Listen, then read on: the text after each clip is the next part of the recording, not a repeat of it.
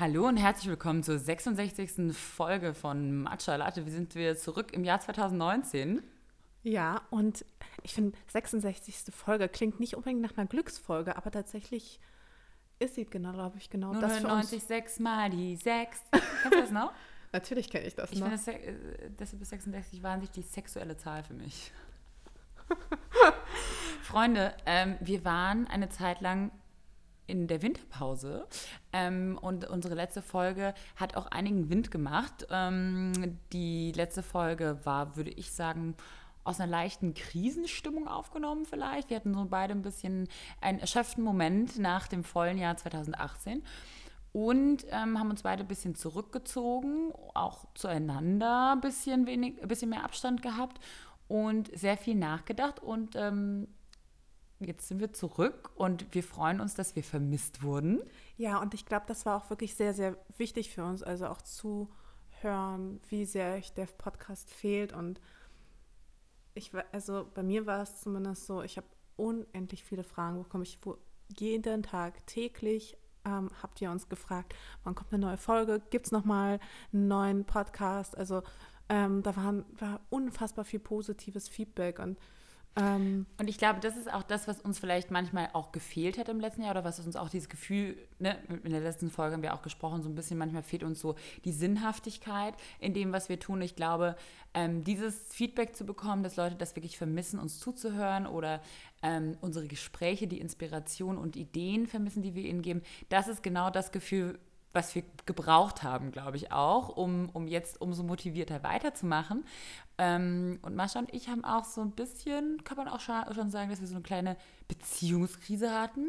Also das hat man ja manchmal in Freundschaften genauso wie in, in richtigen Beziehungen, ja. genauso wie in Partnerschaften. Und ich glaube, was ganz, ganz wichtig ist, ist, ähm, die Freundschaft nicht aus den Augen zu verlieren. Und ich glaube, genau das haben wir tatsächlich ein bisschen getan.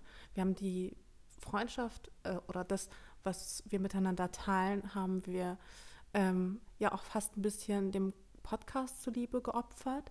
Ähm, wir haben uns extra Themen aufgespart für den Podcast und irgendwann hat sich der Podcast auch so ein bisschen angefühlt wie eine Verpflichtung. Und es war so ein bisschen wie in einer richtigen Beziehung, wenn man sich liebt und beschließt, dann zusammenzuziehen, um sich dann später über Fragen über, weiß ich nicht, über den Haushalt zu streiten. Wer bringt den Müll runter, wer macht die Wäsche, nie, nie, nie, nie. Und plötzlich geht es nur noch um Aufgabenteilung und gar nicht mehr darüber, was man eigentlich gemeinsam hat.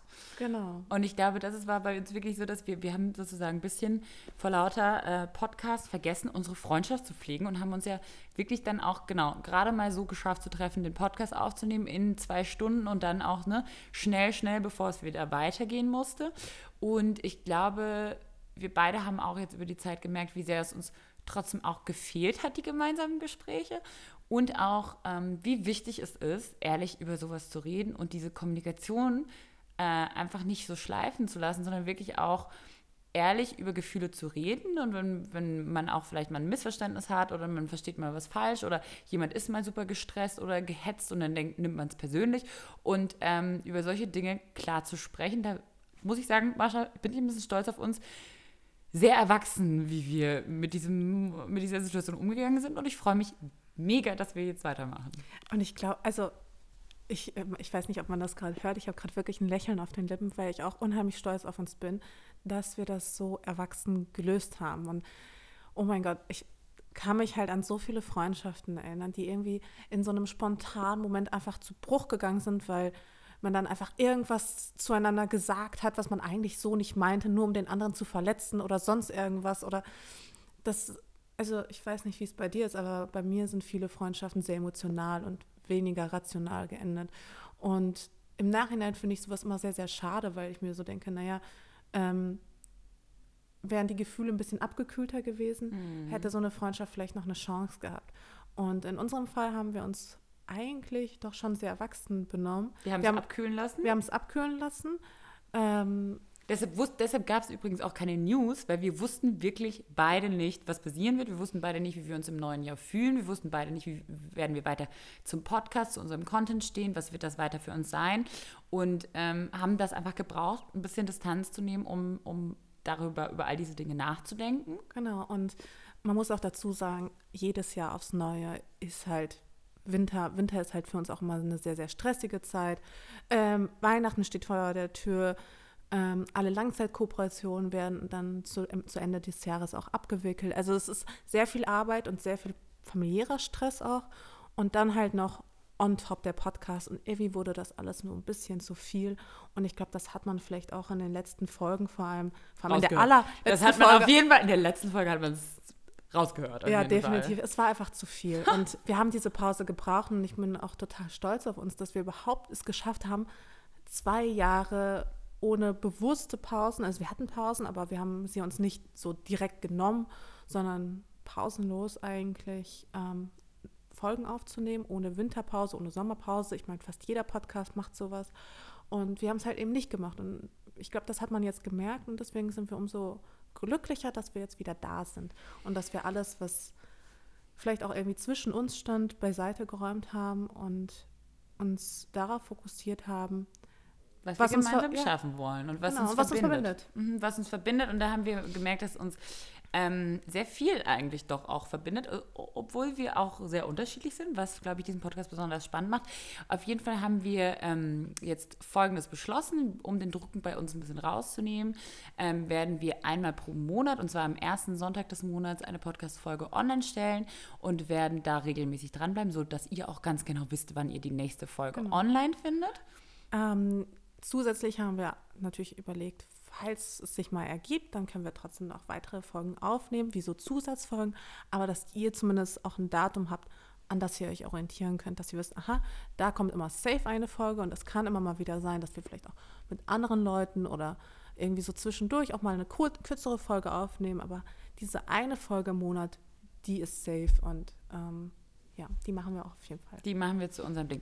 Genau. Und ähm, was wir auch beschlossen haben, ist, dass wir erstmal den Podcast ungesponsert behalten wollen. Wir hatten im letzten Jahr, glaube ich, oder in den letzten zwei Jahren von den 65 Folgen, glaube ich, drei oder vier gesponsert, also auch nicht mal, oder? Nicht glaub, mal. Also wir ich glaube, wenn dann drei oder genau. zwei nur. Ich, also, also wir hatten, auf jeden Fall haben wir es ja sehr, sehr ja. frei gehalten und wir wollen das weiter so tun. Wir wollen auch den Zwang gar nicht haben, sozusagen, dass dass der Podcast ein Produkt ist, was wir verkaufen wollen, sondern wir haben gesagt, dass wir so, wollen weiter, dass ihr genau wisst, hier wird Klartext geschrieben und das wird nicht äh, gesprochen und das wird nicht beeinflusst von, von Sponsorings. Ähm, und dass das wirklich das, das Medium ist, auf dem wir 100% wir selbst sein können. Und ich glaube, das ist ja auch genau das, was wir ein bisschen das Gefühl hatten, was uns letztes Jahr auch gefehlt hat. Dieses Gefühl von, ähm, vieles wurde einfach zu einer Verpflichtung. Vieles wird zu einer Verpflichtung und auch vieles ähm, ist dann einfach nur noch Job und warum man eigentlich angefangen hat zu bloggen, fällt dann so raus und wir haben uns, glaube ich, beide vorgenommen, für dieses Jahr wieder mehr Zeit für freien Content zu nehmen und für Themen und Content, wo wir sagen, das ist unsere Leidenschaft, da stehen wir dahinter, das sind Themen, die uns interessieren, die euch interessieren und sich dafür wieder mehr Zeit nehmen und ähm, genau das ist der Podcast für uns. Genau und also mir war das auch sehr, sehr wichtig, dass eben das alles auch sehr ungesponsert bleibt. Und ich kann natürlich nicht sagen, dass es vielleicht, also vielleicht ändert sich das auch mal, aber ähm, was sich definitiv nicht ändern wird, ist einfach die Tatsache, dass die Inhalte, über die wir reden, mhm. die werden komplett unberührt bleiben von Sponsorings. Und für mich ist es dieser Podcast, das habe ich auch vorhin zu Lisa noch gesagt, er ist für mich teilweise manchmal wie so eine, wie so eine kleine Rettungsinsel, wo ich diesem ganzen, ähm, ja, vielleicht teilweise auch manchmal Business-Stress oder ähm, Social-Media-Stress so ein bisschen entfliehen kann und wo ich einfach frei herausreden kann. Und deswegen, deswegen liebe ich diesen Podcast auch. Ich hänge sehr an ihm. Und ähm, ich, was ich auch schön finde, ist, dass wir jetzt uns, auch wenn wir aufnehmen, ein bisschen mehr Zeit nehmen. Wir haben zum Beispiel jetzt einfach auch, dass wir uns nicht nur für einen Podcast treffen, sondern auch für unsere Freundschaft treffen und auch ohne den Podcast mal einfach gemeinsam quatschen und was machen. Ähm, das ist nämlich im letzten Jahr auf jeden Fall auch nämlich auf jeden Fall zu kurz gekommen. Und ähm, als ich gerade hier hochgekommen bin, das erste, was mhm. wir so mhm. beide gesagt haben, ist, wir haben es vermisst. Ja, wirklich. Also das sind ja manchmal auch die kleinen Dinge, die man dann vermisst. In, und in diesem Fall war es wirklich so dieses Gefühl, Lisa kommt zu mir, kommt gerade hoch mit ihrer guten Laune und ich höre schon so von unten, hallo. Und ich stehe um an der Tür und sage, hallo. Und dann umarmen wir uns und sie kommt an, kommt rein und alles ist schon irgendwie vorbereitet. Ich habe also es ist eine Kleinigkeit, mir war vorher nie bewusst, Es dass ist ich ein es vom, Ritual. Genau. Es ist schon ein Ritual geworden, dieses Podcast. Aber es war mir ja? vorher nie bewusst, dass es erstens ein Ritual ist und zweitens, dass es ein Ritual ist, das ich irgendwie vermisst habe. Ja, und das ist doch schön zu sehen. Total. Ähm, und was ich auch toll finde, muss ich ehrlich sagen, ist genau dieses, weil ich glaube, das ist oft ja auch schwierig, ob das jetzt Businessbeziehung ist oder Freundschaften, ist ja dieses ganz ehrlich miteinander sein und auch ehrlich sein über Enttäuschung, Erwartungshaltung. Und was ich gemerkt habe, auch als wir darüber geredet haben, als wir uns ausgesprochen haben, dass Mascha und ich, wir sind beide, wir reden und diskutieren auf einer sehr emotionalen und dadurch sehr verständnisvollen Ebene. Also dieses, dass man wirklich ausdrückt, ich habe mich so und so gefühlt, als du das und das getan hast. Und da ist es weniger wichtig, ob das jetzt harte Fakten sind und dass man, da muss man keine Beweisgrundlage oder Belege aufzeigen, sondern es zählt, wie hast du dich gefühlt Genau, wie oder ist es angekommen? wie ist es angekommen auf der anderen Seite? Und, und dann muss, und dass man dann auch ehrlich sagt, wenn das so bei dir angekommen ist, dann muss ich da drin arbeiten, weil ich möchte nicht, dass- dann ist es falsch angekommen. Und das finde Dann habe ich, ich mich falsch ausgedrückt. genau. Und Weil das finde ich ja. so wichtig. Und da, da fühl, fühlt man sich dann auch, glaube ich, eben gegenseitig einfach verstanden. Ja, total. Und ähm, genau so konnten wir eben auch unsere Missverständnisse, denn es waren Missverständnisse. Also die Dinge, die teilweise zwischen uns waren, waren einfach nur Missverständnisse, weil der eine hat was gesagt, was der andere falsch verstanden hat und so weiter und so fort. Oder man hat einfach, ich dachte immer von mir, ich bin so jemand, der alles so sehr direkt und offen anspricht, aber vielleicht muss ich da auch an meiner Kommunikation arbeiten, weil es einfach nicht so angekommen ist, wie es hätte ankommen sollen. Und dann zu sagen, okay, ähm, ich habe mich aber anders gefühlt oder du hast mir ein anderes Signal gesendet oder es ist einfach anders angekommen, dann muss ich mich ja auch fragen, woran kann das gelegen haben? Und ähm, häufig ist es zum Beispiel bei mir jedenfalls so, wenn ich mich streite, mit, ähm, meistens streite ich mich nämlich eher mit Männern als mit Frauen.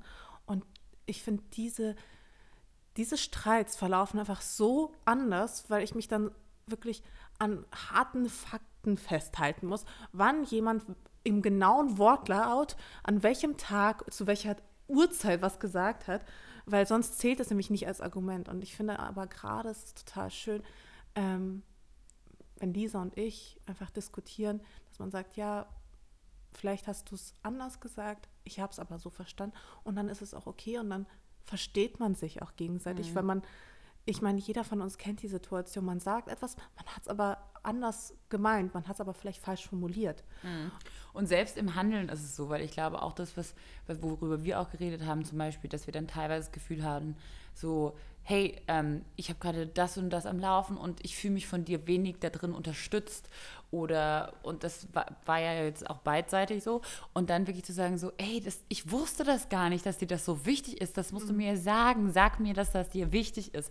Und dann verstehe ich das auch und dann supporte ich dich. Aber das muss man natürlich auch manchmal formulieren. Ich glaube, manchmal hat man eben auch diese, auch an Freunde, diese Erwartungshaltung, dass die das alle sehen und fühlen und wissen. Und dann denkt man sich so, warum kommt da nichts? Aber ich glaube, es ist halt wichtig, auch das auszusprechen, zu sagen, so, ey, das ist mir wichtig und ich würde mich freuen, wenn du mich da drin unterstützt. Und dann ist es klar gesagt, dann weiß die andere, okay, Ansage, alles klar, das ist dir jetzt wichtig, tue ich jetzt. Wenn das nie ausgesprochen wird, dann entsteht vielleicht eine Enttäuschung, ohne dass überhaupt kommuniziert wird, dass irgendwas erwartet wird. Und ich glaube, das ist genau dieses Ding, ne? Genau, und wir nehmen das manchmal auch einfach als selbstverständlich, weil ich, man denkt sich so, ja, das ist doch klar, dass mir das wichtig ist, das ist doch selbstverständlich, da muss man doch drauf kommen. Aber hey, manchmal kommt man halt nicht drauf und dann muss man es halt einfach sagen. Und dann ist es ja auch kein Problem mehr, sondern dann hat man ja, dann hat man es ja gesagt und dann kann man immer noch sagen, ab dem Zeitpunkt, ich habe es dir gesagt, ich habe es klar kommuniziert, bin ich halt enttäuscht, was auch immer.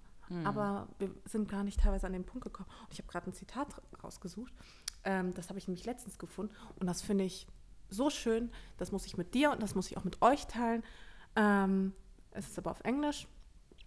Oh, oh, das kann natürlich ein Problem sein.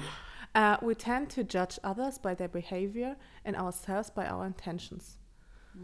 Also wir Oh, das verurteilen, ja voll.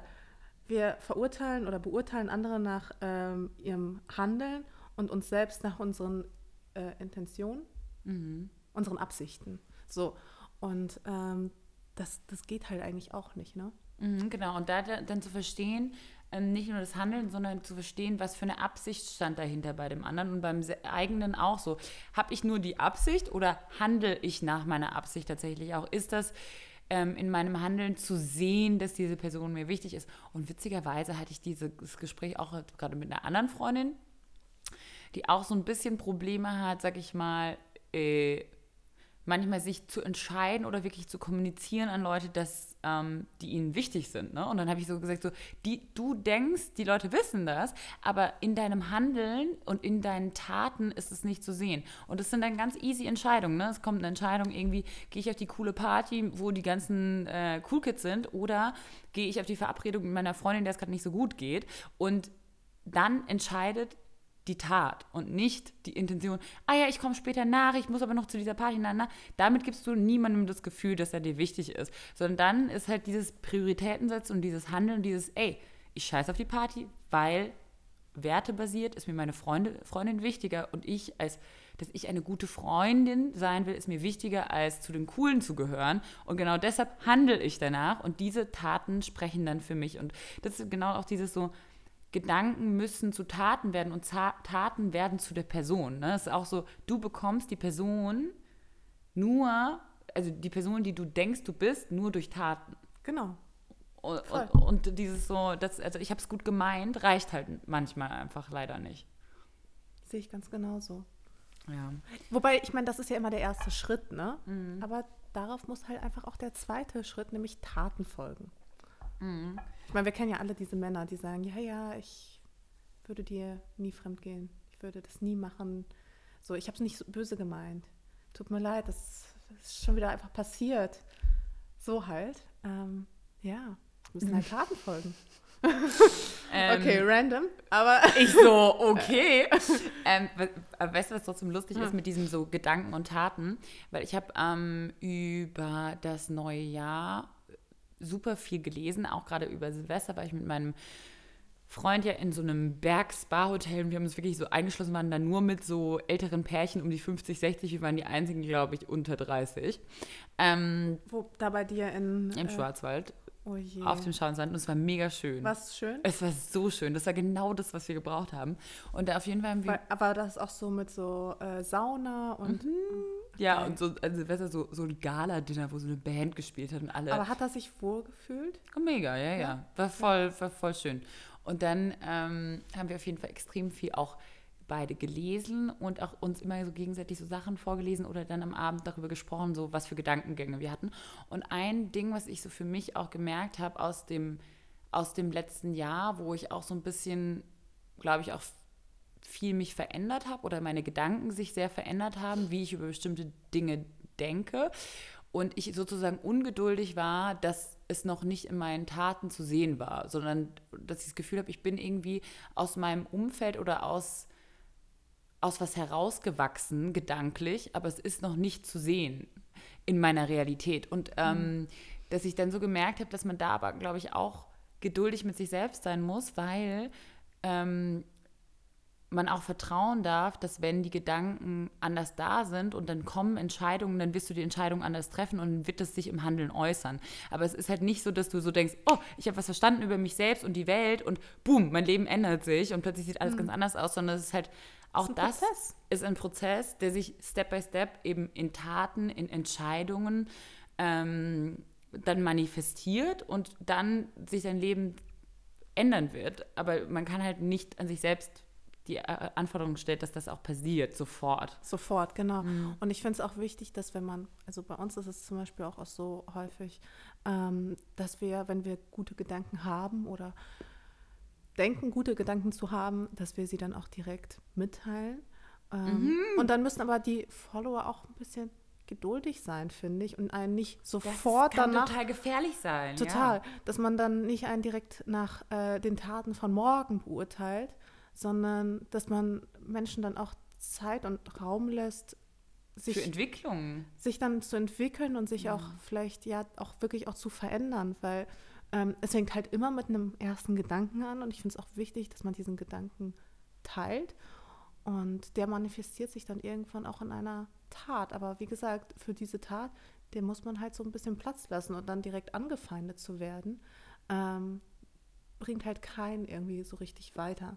Und ich glaube, gerade im modischen Bereich ist das halt auch ein ist das halt auch super wichtig, weil ähm, viele wissen halt auch nicht so, was, was steckt eigentlich hinter der Tat oder warum, ich sage mal, wenn man eine Sache irgendwann nicht mehr mit sich vereinbaren kann, ähm, manchmal hängt man ja noch irgendwie in einem Vertrag drin und muss den erstmal abschließen oder so, solche, solche Dinge oder ähm, muss ich erstmal innerlich drauf einstellen. Oder auch komplett Strukturen verändern. Ne? Ja. Auch das, was wir zum Beispiel, wo wir letztes Jahr drüber geredet, also in der letzten Folge auch drüber geredet haben, mit diesem so, genau, vielleicht muss ich einfach was verändern, auch zum Beispiel mit dem Umfang an Kooperationen, die man umsetzt oder eben an bei uns Anzahl der Mitarbeiter vielleicht möchte und, und das sind einfach Dinge, die verändern sich nicht sofort, wenn man den Gedanken hat, sondern dann muss man trotzdem erst diese Entscheidungen treffen und langfristig eben umstrukturieren, damit man dann sagen kann, und jetzt kann ich weniger Jobs annehmen und jetzt kann ich ähm, mehr freie Sachen wieder machen und weniger nur kommerzielle Sachen. Ähm, und ich glaube, für mich war das auch auch mega wichtig, das zu realisieren, jetzt für dieses Jahr oder nochmal auch mich mit Tanja hinzusetzen, mit meinem Team mich hinzusetzen und das nochmal wirklich runterzuschreiben. Ähm, und für mich klar zu machen, es ist nun mal so, dass ähm, wir eine Plattform haben, die finanziert werden muss.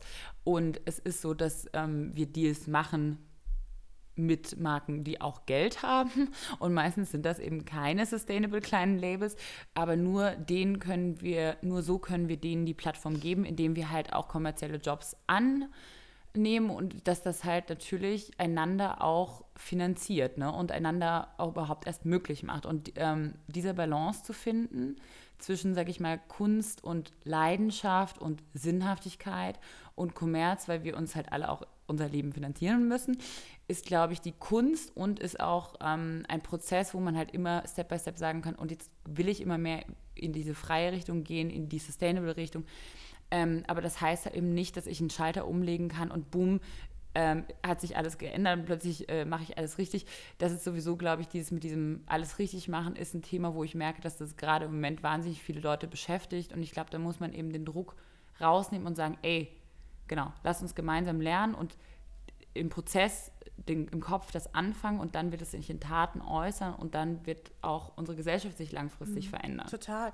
Und ähm, beispielsweise, also ich bin auch total happy, dass ich auch Kunden habe, die für sowas auch Verständnis haben mhm. und die einen da auch total unterstützen und sagen, hm, aus der Perspektive habe ich es vielleicht noch nicht betrachtet, aber klar, sowas können wir auch gerne machen. Und ähm, dass man aber erstmal diesen Gedanken hat, dann vielleicht an die Kunden mit einer coolen Idee herantritt und dass die auch sagen, weil sie dir vertrauen, weil sie vielleicht schon lange mit dir zusammenarbeiten, dass die dann auch sagen, ja doch, das finde ich auch total spannend, lass uns doch gerne den Fokus darauf legen.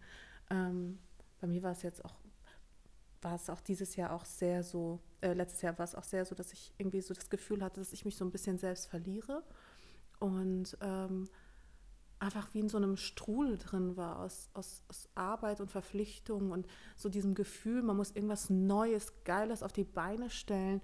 Ähm, auch gar nicht mehr nachkommt irgendwann, ne? So, ja, so. Und, genau. Und dass man dann aber irgendwann einfach, ja, in so einem Strudel einfach drin ist. Ich kann das gar nicht anders beschreiben. Und dass man irgendwie so das Gefühl hat, man ertrinkt in Aufgaben und Verpflichtungen und, ähm, und nicht nur irgendwie berufliche Verpflichtungen, sondern auch familiäre Verpflichtungen oder ähm, Erwartungshaltung auch von Lesern und man denkt so, das ist einfach viel zu viel und deswegen war es schön, diese Winterpause zu haben, mhm. weil ich habe sie auch dafür genutzt, mir zu überlegen, wo will ich eigentlich dieses Jahr hin und aber was mit was für einem Gefühl oder mit was für Vorsätzen bist du dann ins neue Jahr für dich gestartet?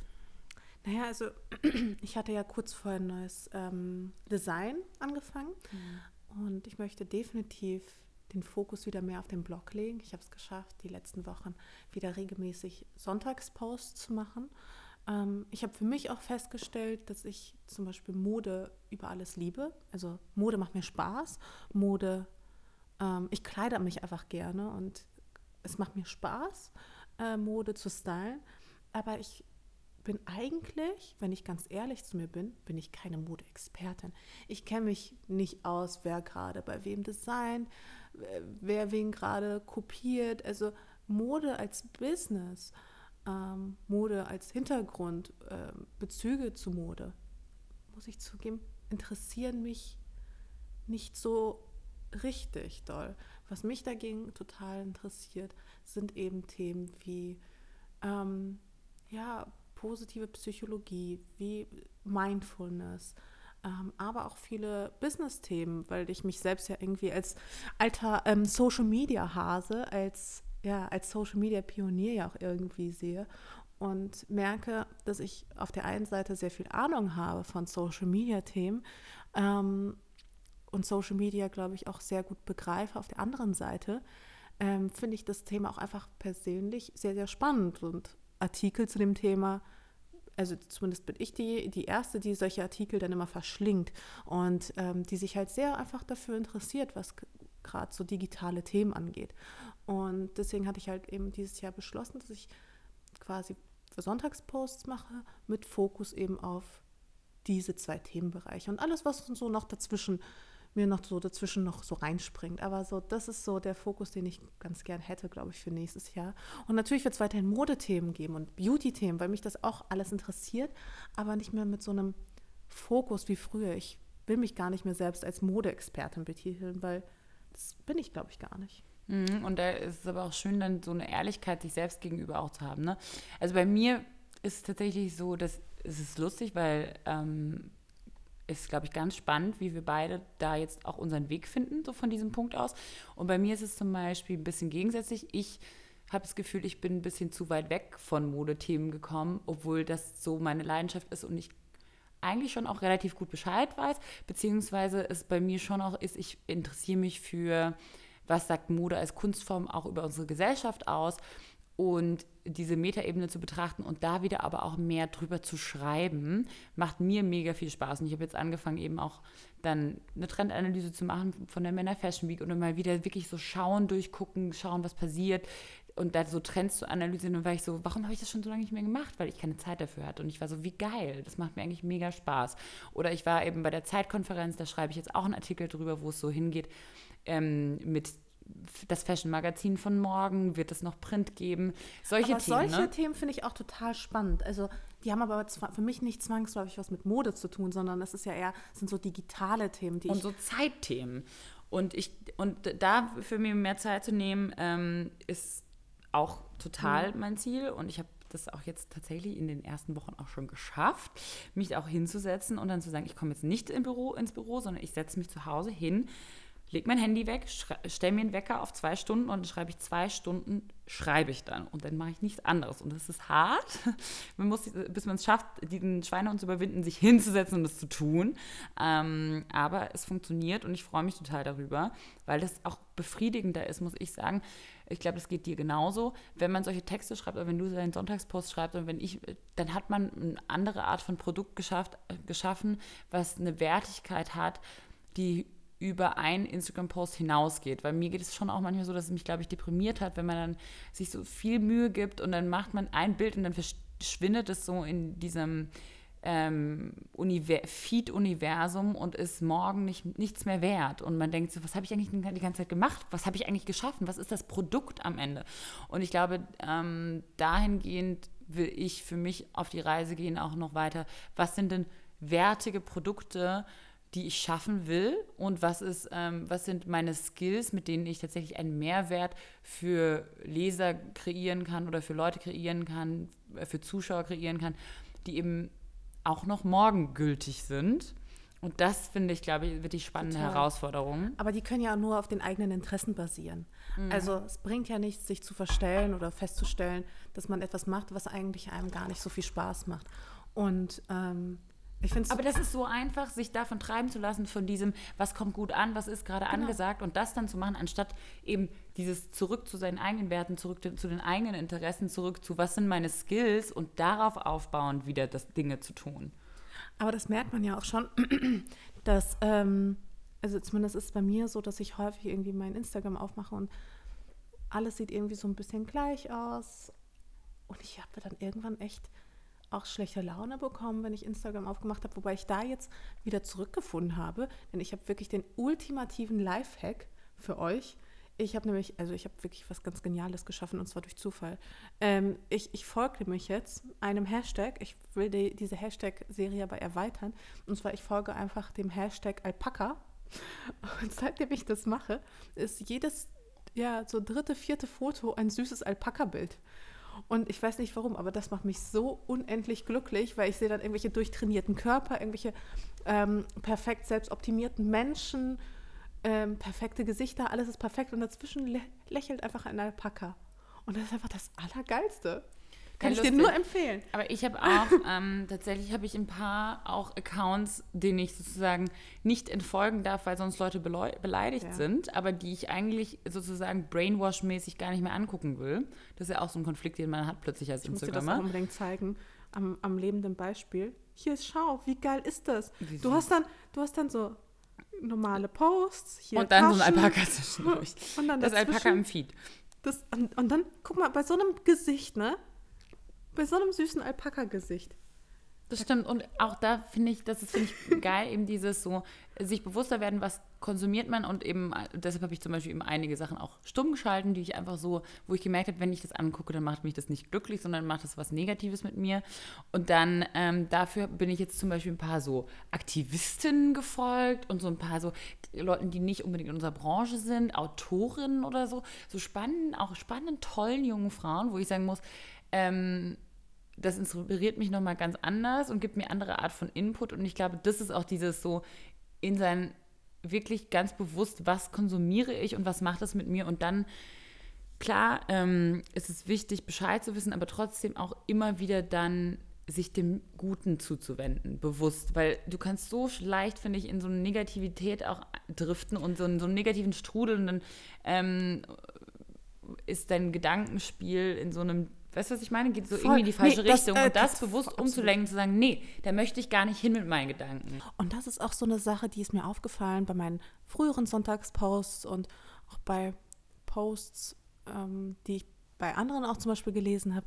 Und Dinge, die ich halt in Zukunft vermeiden möchte, ist halt so sehr so, so zu viel, zu viel kritisieren. Also mich nervt das ja mittlerweile selbst, wenn ich dann irgendwie Post lese, warum äh, Instagram böse ist, warum Facebook böse ist, warum alles irgendwie schlecht ist und die Gesellschaft äh, oberflächlich und alles irgendwie gefühlt schlecht. Also so diese negativen Posts, die, man muss sagen, die erreichen unheimlich viele Leute. Super viele Leute lesen das total gerne, mhm. ähm, wie, wie, wie verkehrt und wie schlecht und nein, nein, das alles ist. Ich glaube, ähm, wenn man einen Post schreibt, oder eine Kritik dazu schreibt, ist es, glaube ich, wichtig, auf der einen Seite ähm, natürlich auch diese Seiten zu beleuchten. Also nicht zu sagen, oh, alles ist toll oder alles ist schlecht, sondern ja, damit einfach kritisch umzugehen, das zu hinterfragen, aber auch irgendwo eine positive Botschaft dazulassen. Und das möchte ich halt jetzt auch in Zukunft nur noch so machen, dass ich ja vielleicht dann sage, okay, es ist so und so und das finde ich traurig aus dem und dem Grund, aber was man Positives daraus lernen kann, ist dies und das. Und das finde ich, ähm, das ist mir irgendwie total wichtig, habe ich festgestellt, weil ich halt dann angefangen habe, mich mit diesen Themen zu beschäftigen und auch ähm, viele Posts, viele Kolumnen zu lesen und festgestellt habe, dass eigentlich genau dieser Aspekt mir, also dass das vielleicht auch teilweise der Grund war, warum ich aufgehört habe, Sonntagsposts zu schreiben, weil mir diese negative Art irgendwie total auf den Keks ging.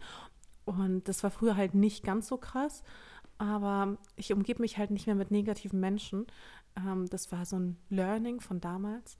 Und ich habe halt eben festgestellt, dass mir, also dass ich selbst diese Negativität beim Schreiben nicht mehr so richtig ab kann. Also so dieses überdramatische, alles ist scheiße mäßig. Ich will das irgendwie nicht mehr.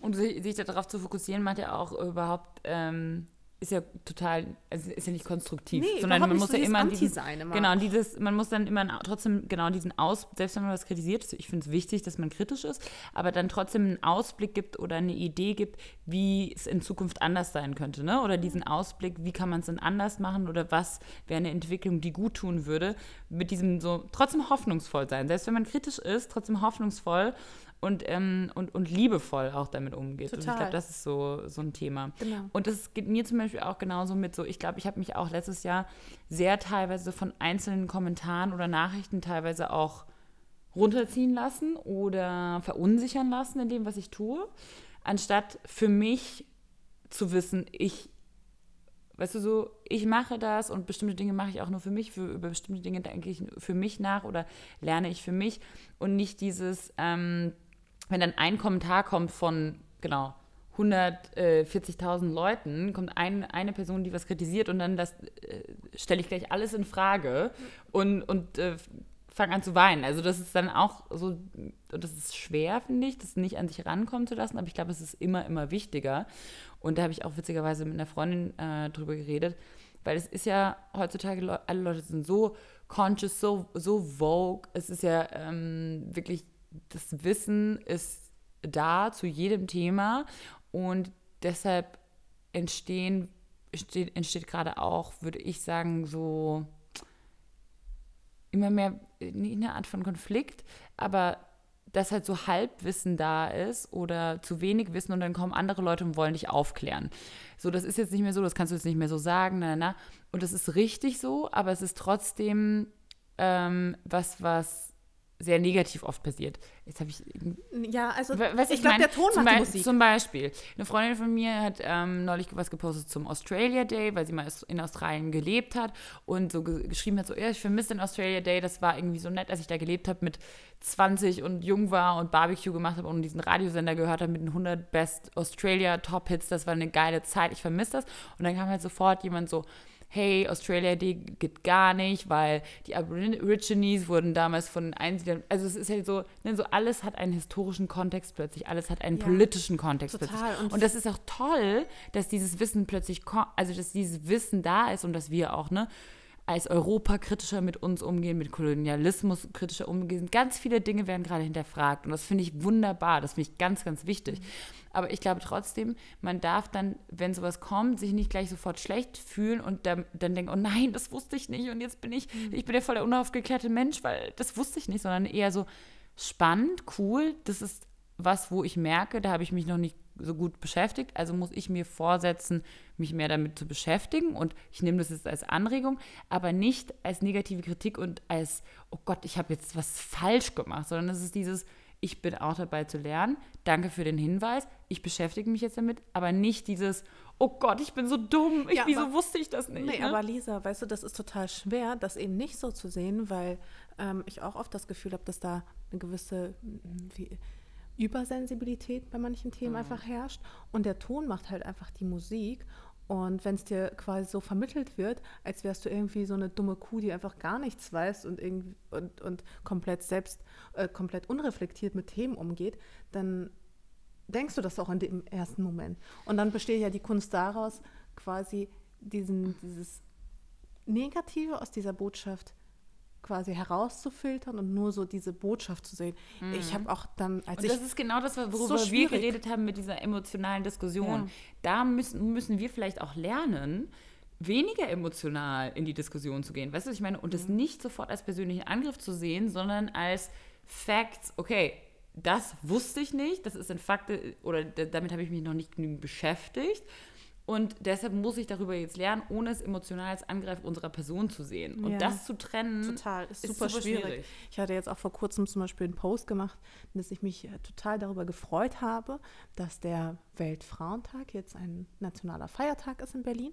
Und das habe ich auch auf allen meinen Kanälen so kommuniziert, dass ich das einfach schön finde, weil es ein schönes erstes Zeichen auch ist. Und ich habe das jetzt nicht irgendwie als großen Sieg ever des Feminismus, äh, des Feminismus propagiert, sondern aber es ist trotzdem eine, ein schöner erster Schritt. Es, ist ein Symbol. Es ist ein Symbol, Symbol und es ist ein, ja, es ist genau das. Es ist ein, es ist ein guter Anfang. Mhm. Und ähm, ich habe dann wirklich unendlich viele Nachrichten bekommen, ähm, dass das richtige Symbol gewesen wäre, wenn alle ähm, Bundesländer ähm, diesen Nationalfeiertag bekommen hätten und nicht nur Berlin ähm, als wären die Frauen außerhalb Berlins weniger wert.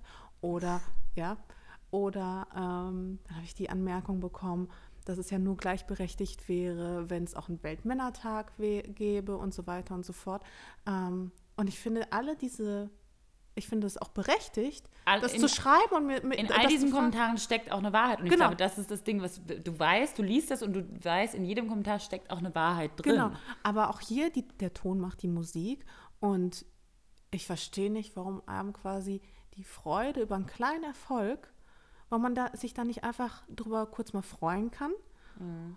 und dann sagen, okay, so, wir haben jetzt einen kleinen Teilsieg, jetzt kann es weitergehen. Weil ich finde, das ist total motivierend, auch für die Frauenbewegung, zu sehen, hey, scheinbar, es bringt was, es funktioniert ähm, und nicht gleich zu sagen, ja, okay, ähm, wir haben jetzt nur das Stück vom Kuchen, wir haben nicht den ganzen Kuchen. Sondern Schritt für Schritt für Schritt. Wie gesagt, es ist alles eine Entwicklung. Es braucht einfach Zeit.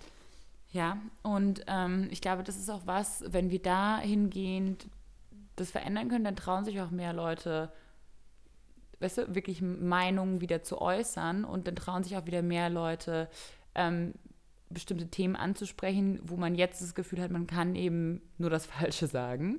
Ähm, und trotzdem ist klar, dass auch teilweise diese Schuld für dieses nicht vorhandene Wissen liegt ja gar nicht unbedingt auch bei der Einzelperson, sondern es liegt ja auch so ein bisschen an, an dem System, am, zum Beispiel am Bildungssystem ne, oder an Europa als System, dass wir natürlich, genau, der Kolonialismus ähm, ist noch nicht aufgearbeitet und äh, ich weiß nicht, so und so viel Prozent des Einkommens von Frankreich ist immer noch aus äh, den afrikanischen Kolonien und das ist ähm, das ist traurig, dass das 2019 immer noch so ist und nicht aufgearbeitet ist.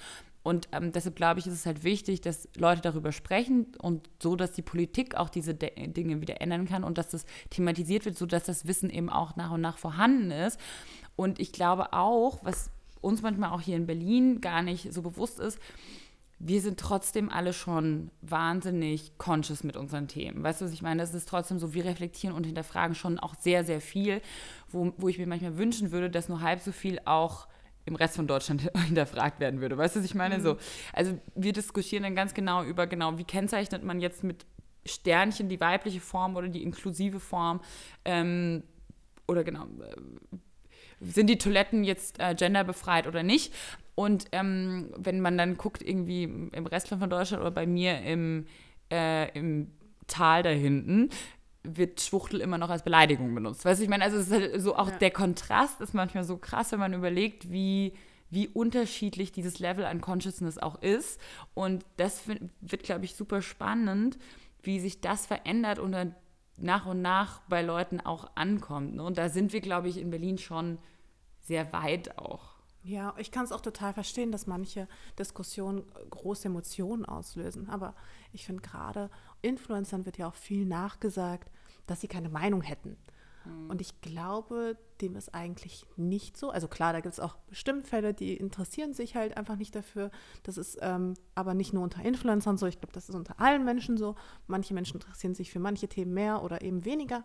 Ähm, aber nichtsdestotrotz, ich habe auch mit vielen Influencern gesprochen und viele trauen sich einfach nicht. Ganz mhm. einfach. Sie trauen sich nicht, ihre Meinung zu sagen, weil sie wissen, egal wie sie es sagen, egal was sie formulieren, sie werden doch eh am Ende auseinandergepflückt. Und deswegen geht man dann den bequemen Weg und sagt, oder nicht den bequemen, sondern ähm, für manche ist es ja auch wirklich eine, eine, innerliche, eine emotionale Herausforderung. Dann man schützt sich auf jeden Fall, genau. wenn man es nicht tut, ja. Hey, dem zu begegnen einfach. Und, das kann man nicht von allen Menschen erwarten. Ähm, dass Leute sich dann wirklich auf so eine Diskussion einlassen. Man hat auch schnell so das Gefühl, man ist einer und muss halt gegen viele ankämpfen, weil man wenig ähm, Zuspruch bei manchen Themen auch einfach bekommt, gerade zum Beispiel im modischen Bereich. Mhm.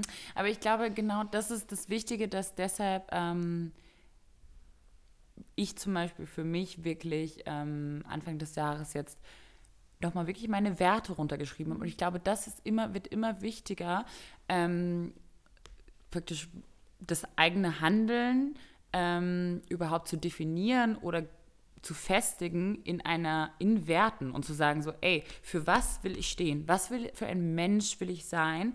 Und nur wenn man das festgelegt hat, kann man eben darauf basierend sagen, okay, das bedeutet in dem Moment entscheide ich so oder das in dem heißt, diese Kooperation kann ich machen oder die Kooperation kann ich nicht machen, weil so und so kann ich das mit mir vereinbaren. Und ich glaube, das wird für alle Menschen ähm, immer spannender und das Problem ist, glaube ich, dass das eines der wenigen Dinge sein wird, die Leuten noch Orientierung gibt, ist das eigene Wertesystem. Weil wenn du das nicht mehr hast, so was gibt dir heute noch Orientierung? Unsere Familie wohnt weit weg, die Leute führen eine Fernbeziehung, das Einzige, die Familie ist, sind dann so die Freunde, die sie haben. Man ist nicht mehr in so einem, in so einer Community gefestigt durch, keine Ahnung, die Kirche oder die Arbeit, man ist freischaffend, man hat gar nicht mehr so seine sozialen Strukturen und man hat auch keine gemeinsamen sage ich mal so, Geschichten, an die alle glauben. Ne? Wie früher war so die, die Bibel war eine Geschichte, an die Leute geglaubt haben. Der Kommunismus. Oder der Kommunismus, genau. Also diese großen Narrative unserer Gesellschaft sind so auch ein bisschen weggefallen. Also auch Kapitalismus ist ja auch was, was wegfällt als Narrativ.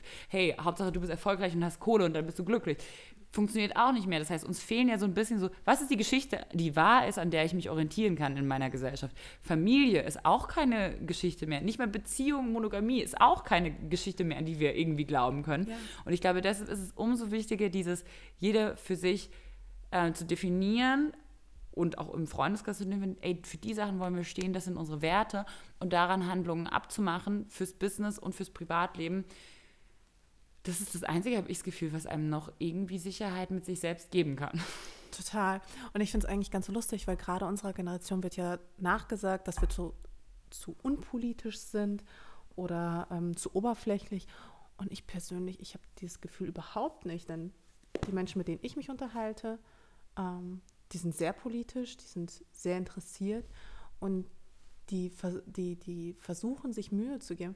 Und ich fand es total spannend, eben im Austausch, als ich dann öffentlich auch verkündet habe, was für mich ein großer Schritt war, dass ich ähm, ja kein Fleisch mehr esse, mhm. ähm, habe ich unheimlich viel Zuspruch bekommen. Aber ich habe auch unheimlich viele Kommentare bekommen nach dem Motto, ja, warum nicht gleich vegan? Äh, Milch und Eier und sowas sind mhm. auch schlecht. Und ich war so, ja, das stimmt. Appreciate the step. So, aber ich bin noch nicht so weit. Ich hoffe, ich komme da noch hin, aber noch bin ich nicht so weit. Für mhm. mich ist das schon ein großer Schritt und alles so Step by Step. Und ähm, ja. Dieses habe ich gar nicht mitbekommen. Seit wann bist du Vegetarier? Seit ähm, Ende letzten Jahres. Ha. Und ich habe es auch, ähm, ich habe es jetzt auch geschafft, das durchzuziehen. Also ich habe auch jetzt kein Fleisch mehr ist gegessen, das, gar nicht. Mhm. Und ist es aber was, äh, ist es für dich schon auch eine politische Entscheidung und nicht unbedingt eine gesundheitliche Entscheidung? Ähm, es war wirklich so, an, einfach, ich habe wirklich von jetzt auf gleich aufgehört. Es war nämlich so, dass ich es sehr, sehr häufig versucht habe, ähm, aber irgendwie, ich bin immer wieder gescheitert und wie das dann manchmal so ist, wenn man der dann Wille, einmal. Der Wille muss halt stark genug sein, ne? Ja, erstens das und zweitens ich weiß auch nicht, es war dann immer so, ich bin gescheitert und dann habe ich gesagt, ach, jetzt ist eh egal. Also, weißt du, was ich meine? Mhm. So, ja, dann kann, also wahrscheinlich auch wie andere das mit dem Rauchen oder so haben. Okay, man hat jetzt die eine Zigarette geraucht, dann kann man auch eigentlich wieder anfangen zu rauchen. Und so war das halt bei mir so ein bisschen mit dem Fleischkonsum. Das ist total so, das ist dieses, äh, wenn ich sowieso schon ein schlechtes Gewissen habe, dann ist es scheißegal. Wenn ich sowieso schon schlecht genau, zu mir bin, dann kann ich auch noch den Burger essen. Ja. Ach, jetzt ist es auch schon wurscht. Genau. Und dann wird, macht man umso ja. schlimmer, als, anstatt dann zu sagen, genau deshalb muss ich jetzt was richtig machen. Das genau, ist das, so krass. Anstatt das einfach mal als kurzer Rückfall zu betrachten. Und ähm, ja, und dann habe ich irgendwann, ich habe irgendwann dann überlegt, hm, irgendwie, ich saß dann so und dachte nach, so was möchte ich nächstes Jahr verändern, was sind meine Vorsätze? Und dann kam mal wieder eben das Thema auf den Tisch, kann ich vegetarisch leben? Und dann dachte ich mir so, na, eigentlich spricht ja kein einziger Grund dagegen ähm, es ist schlecht für die Umwelt, es ist schlecht für die Gesundheit, es ist schlecht für die Tiere. So, und damit haben wir schon drei Gründe gefunden, dass es einfach, es macht einfach keinen Sinn mehr, Fleisch zu essen. So, ich brauche es ja nicht mal. Für dich. Genau.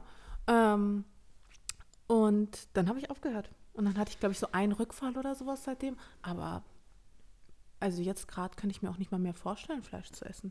Voll gut. Mm, was wollte ich noch sagen? Genau zu diesem Thema, ob unsere Generation oder die Generation danach politisch oder nicht politisch ist, habe ich übrigens einen sehr spannenden Serientipp. Ähm, und zwar habe ich das auf Instagram Stories auch kurz schon erzählt gehabt, dass ich die Serie Druck entdeckt habe. Ähm, Druck wie der Druck, also Pressure auf Deutsch. Ähm, die, das ist eine ZDF-Produktion zusammen mit irgendeiner Online-Plattform und ein YouTube-Format. Also die Serie wird in kleinen Schnipseln über die Woche verteilt auf YouTube veröffentlicht. Ähm, ist so spielt, also die Zielgruppe ist wahrscheinlich so junge Erwachsene um die 18 oder sogar jünger Teenager-Alter und ähm, spielt auch in der Schulsituation, also so in der Abiturientenklasse. Und ähm, was ich spannend fand an dem Konzept war erstens, dass es tatsächlich immer so Lifetime online geht. Also 11.20 Uhr Mittwoch geht, die, äh, geht der Schnipsel online und die Folge spielt aber auch 11.20 Uhr Mittwoch in der Folge.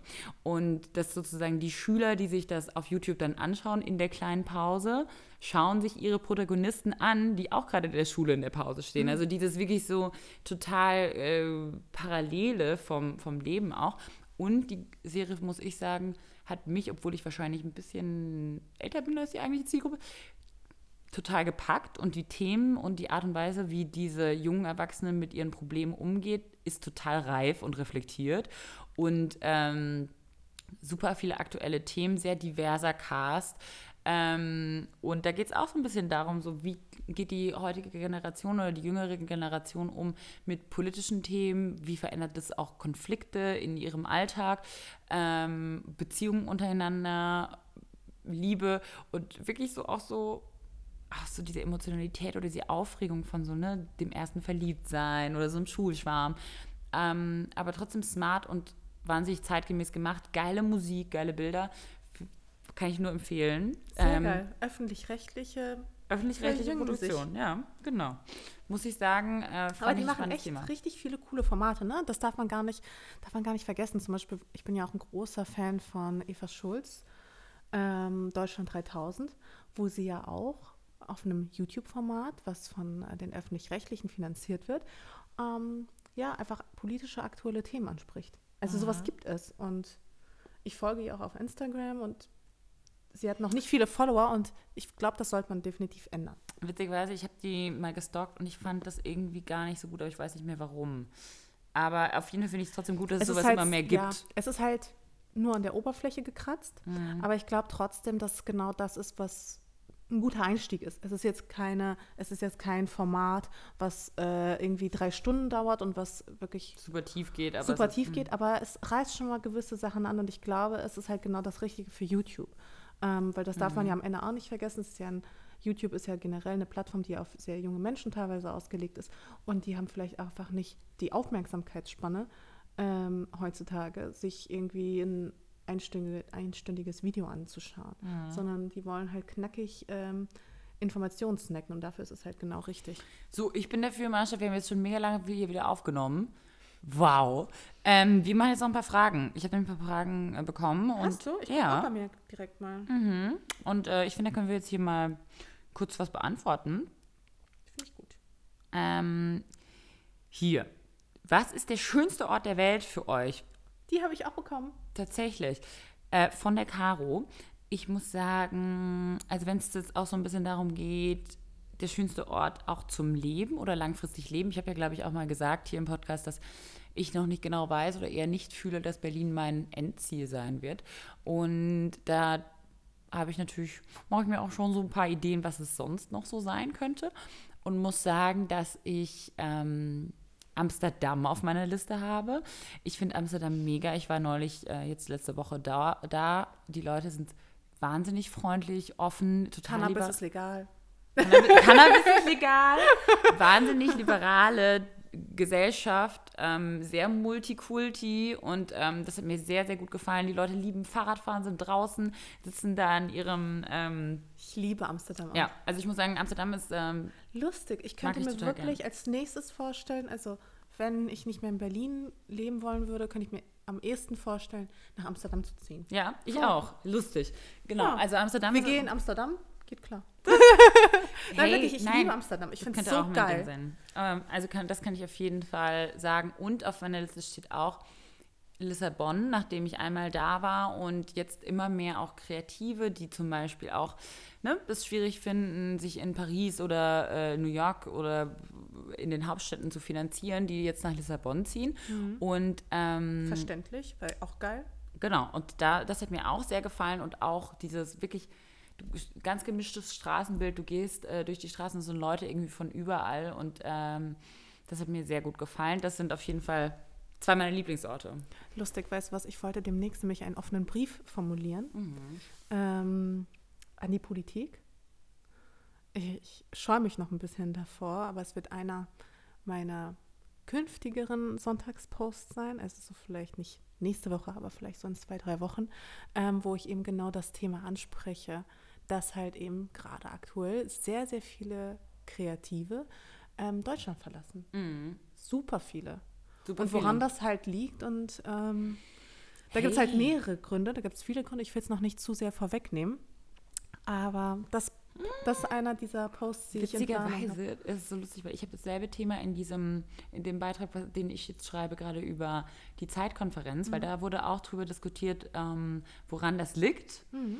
Und ähm, fand ich sehr, sehr spannend, aber es ist, kann man trotzdem schon mal auf jeden Fall sagen, es ist definitiv so, dass gerade auch zum Beispiel etablierte Medien oder etablierte Magazine ihr Geld lieber ausgeben für das 500. Peter Lindbergh-Cover, als dann mal einen coolen lokalen Fotografen zu unterstützen und dem mal was zu zahlen, sondern es ist ja ganz oft so, dass tatsächlich zum Beispiel Fotografen oder Kreative umsonst arbeiten für Publikationen oder sogar dafür zahlen, dass sie in Magazinen erscheinen können. Und ähm, da einfach auch wirklich, muss man sagen, keine Wertigkeit ähm, vorhanden ist oder kein, keine Wertschätzung für lokale Kreative und Leute, die ein bisschen was anderes machen. Und das finde ich super schade. Weißt du was. Lisa? Vielleicht sollten wir uns da mal absprechen, Mhm. weil ich glaube, also dein Beitrag geht in eine ganz, also nicht ganz, aber schon eine andere Richtung Mhm. als das, was ich geplant habe. Bei mir ist es halt wirklich sehr politisch auch Mhm. ähm, und hat viel mit der Gesetzgebung auch zu tun. Mhm.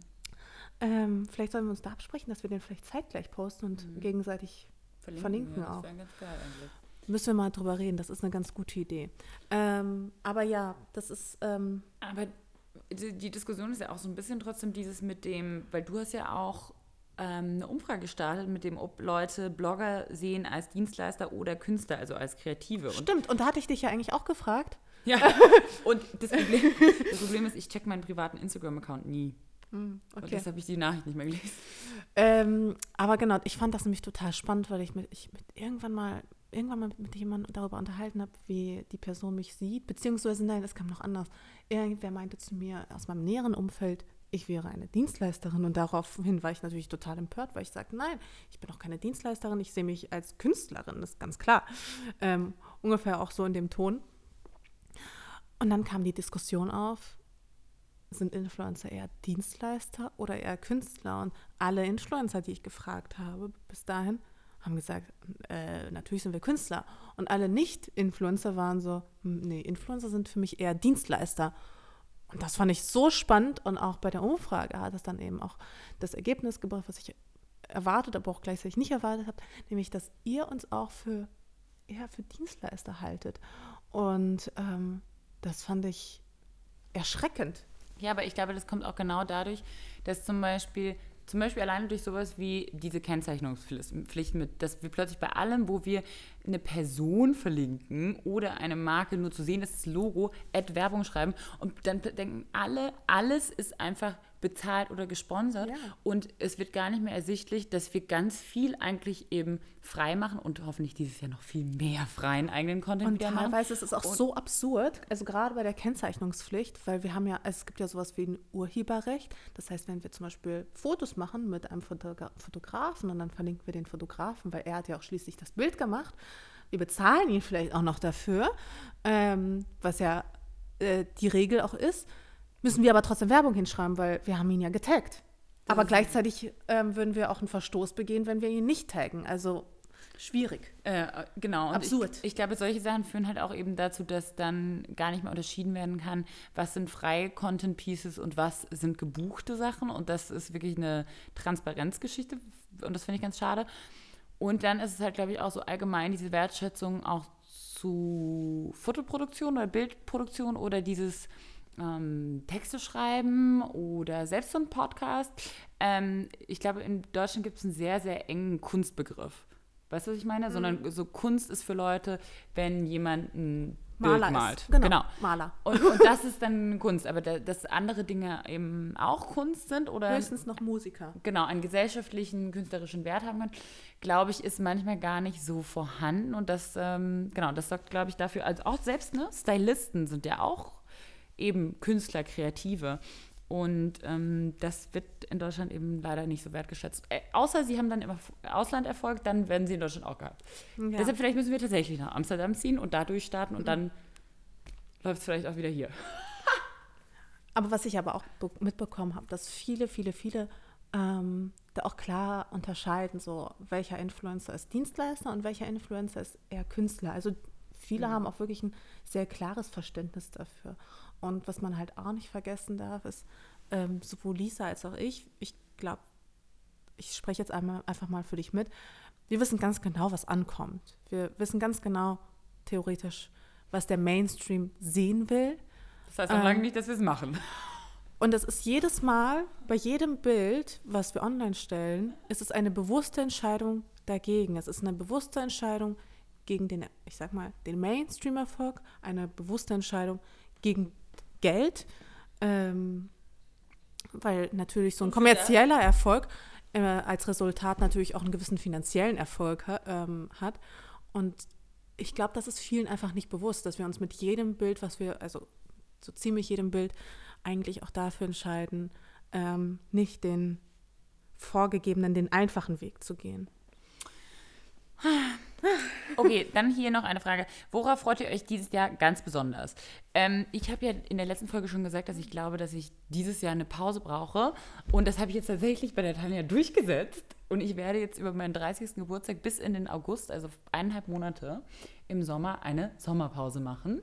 Und nicht, genau, nicht kommerziell arbeiten. Und ich freue mich schon mega drauf. Ich weiß noch nicht, ob ich überhaupt Instagram machen will oder ob ich es wirklich komplett sein lassen will. Auf jeden Fall freue ich mich total darauf, dass ich da mal ein paar Reisen und Orte machen kann, die ich schon immer mal machen wollte. Unter anderem will ich vielleicht so einen Yoga-Retreat in Indien machen. Ich wollte schon immer mal so nach Goa. Ich sehe mich da total als Hippie da rumlaufen. Genau, und darauf freue ich mich mega mal einfach für mich zu überlegen, wo wollte ich schon immer mal sein. Vielleicht eben auch eine Reise ganz alleine zu machen und vielleicht eben gar nichts direkt zu teilen, einfach nur, wenn ich Bock habe mit meiner analogen Foto Kamera, fotografiere ich was, aber wenn nicht, dann ich, mache ich einfach nichts, sondern nehme alles nur wahr und darauf freue ich mich wahnsinnig. Ach, das ist voll schön. Ähm, ja, das, ist, das klingt wirklich total schön. Das ist auch echt eine gute Idee. Ähm, wobei ich fühle mich gar nicht also ich fühle mich gar nicht danach, dass ich anderthalb Monate Pause brauche. Ich habe aber das Gefühl, dass ich grundsätzlich bisschen gesättigt bin von meiner aktuellen Rolle und ich möchte neue Projekte starten, ich möchte neue Herausforderungen starten.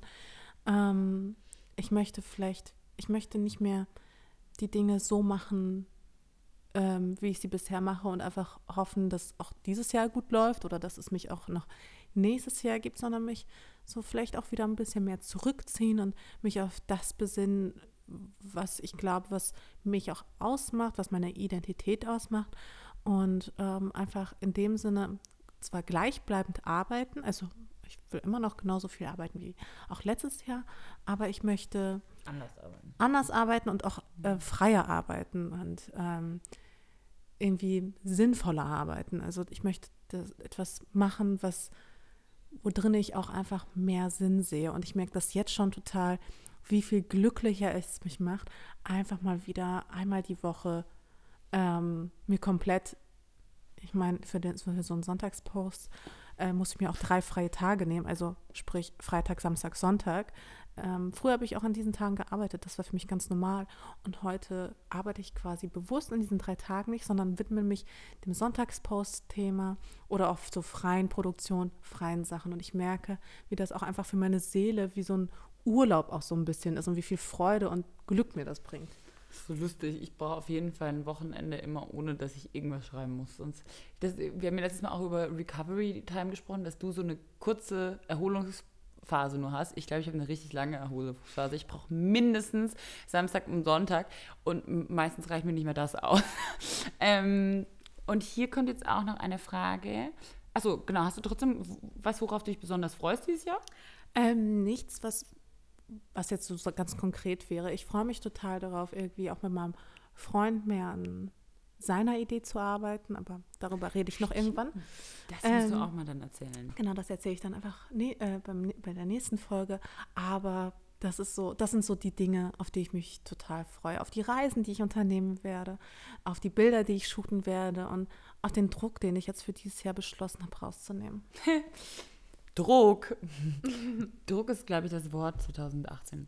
Ähm, und dann hier noch eine Frage, ähm, finde ich ganz gut von der Anna, weil das ist, glaube ich, eine Frage, die viele Leute haben. Wie finde ich heraus, was ich nach der Schule, beziehungsweise gilt auch für nach dem Studium, ähm, machen soll? Ich habe Ideen, aber ich bin unsicher.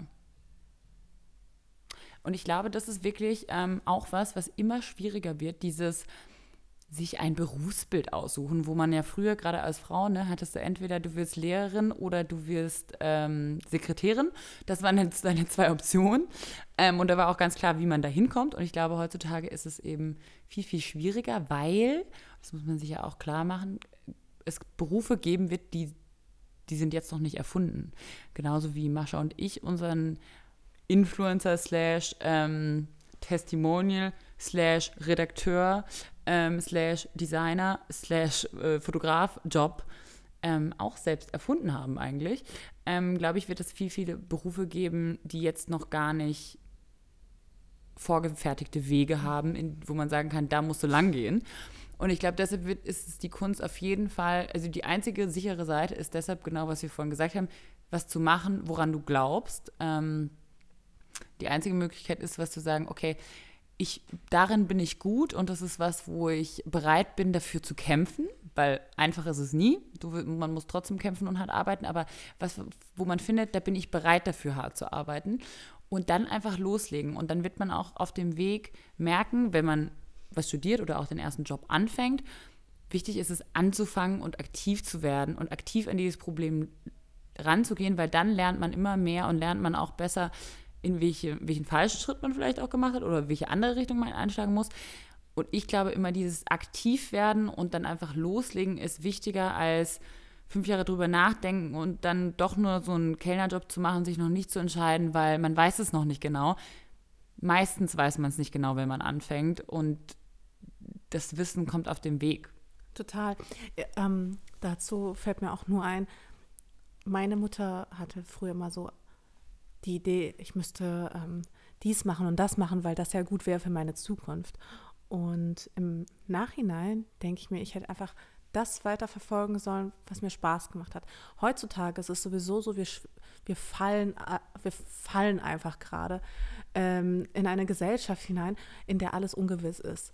Und keiner weiß, welche Jobs in fünf Jahren noch gefragt sein werden. Keiner weiß, welche Jobs in zehn Jahren gefragt sein werden. Alles deutet gerade aktuell darauf hinaus, dass ähm, es eine sehr hohe Arbeitslosigkeit geben wird, ähm, weil sehr, sehr viele Jobs, die so, ich sag mal so Basic-Jobs, ähm, wegfallen werden. Das heißt, es wird gleichzeitig immer mehr Experten auf gewissen Gebieten geben. Es wird mehr komplexere Jobs geben, aber viele einfache Aber Jobs sehr, können. Sehr viele interdisziplinäre Jobs, weil das ist ja genau das, was du sagst. Viele Jobs, die sozusagen von Maschinen ersetzt werden können, weil ja. sie die und die genau definierten Skills haben, können wegfallen. Aber zum Beispiel Jobs, die sehr interdisziplinär sind, das kann schwieriger von Maschinen ähm, genau. Zum Beispiel ersetzt werden. Ne? Meine Mutter hätte gesagt, wenn ich Philosophie studiert hätte, hätte sie gesagt, oh mein Gott, so da wirst, wirst du garantiert arbeitslos.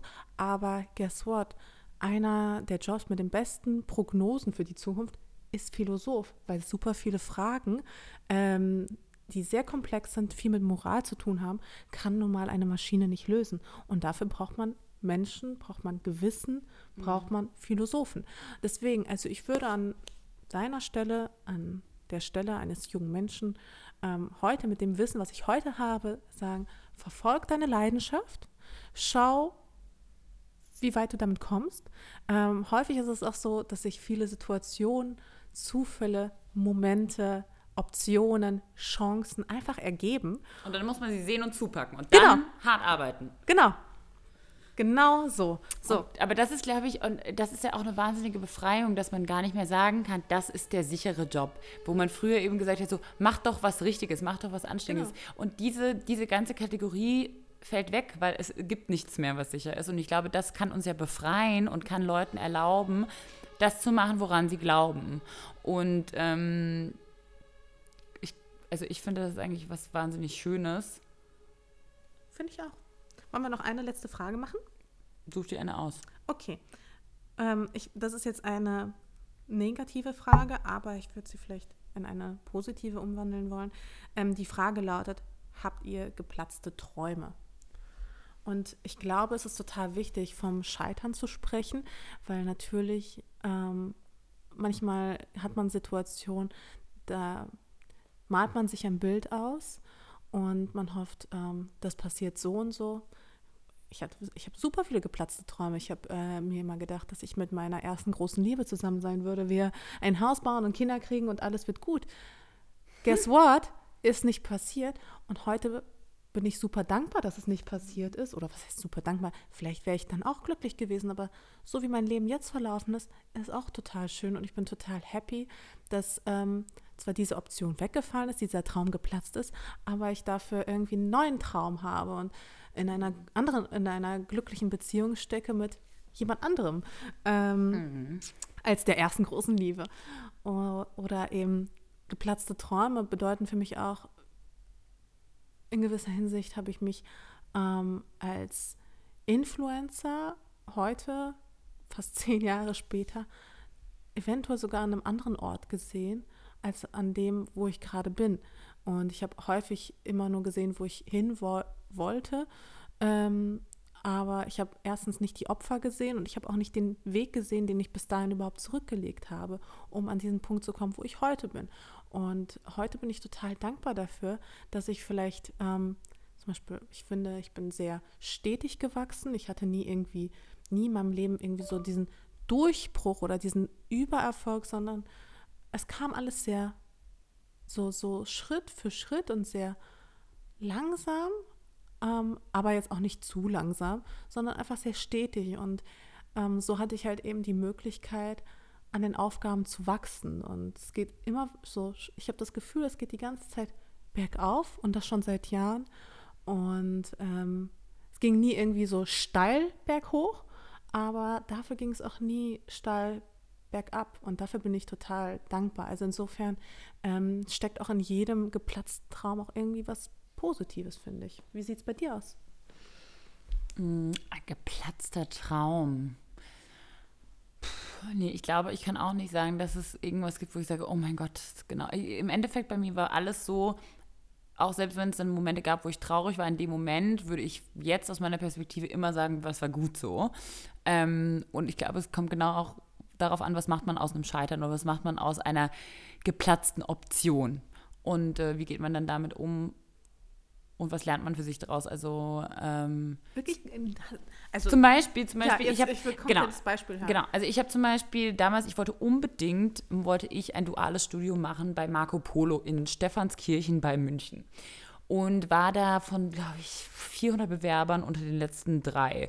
Und ähm, war dann, keine Ahnung, Auswahlverfahren Nina Nu. Und was haben sie gemacht? Sie haben die anderen zwei genommen und ich war genau die dritte, die rausgefallen ist und habe mich wahnsinnig geärgert, weil ich so war, oh Mann, das wäre so cool gewesen und duales Studium, das wäre von meins gewesen, Mode, äh, Nina Nu, internationales Business.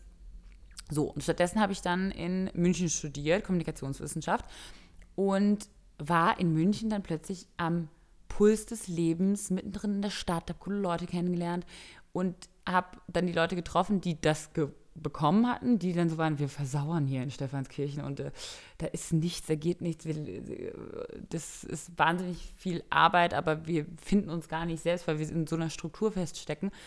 Und dann hat praktisch dieser Verlust von dieser Chance dafür gesorgt, dass ich eigentlich was gemacht habe, was viel mehr meins war. Hm. Ähm, und was dazu geführt hat, dass ich Tanja überhaupt kennengelernt habe, das überhaupt gemacht habe. und in dem Moment war ich traurig und danach war ich so, oh mein Gott, das wäre überhaupt nicht meins gewesen. Gott sei Dank ist das genau. nicht passiert. Ne? Und an sowas muss man eben glauben. Und wenn ich heute so darüber nachdenke, möchte ich wirklich, also wie wichtig ist es mir, bei einer Chanel und Dior Show Front Row zu sitzen?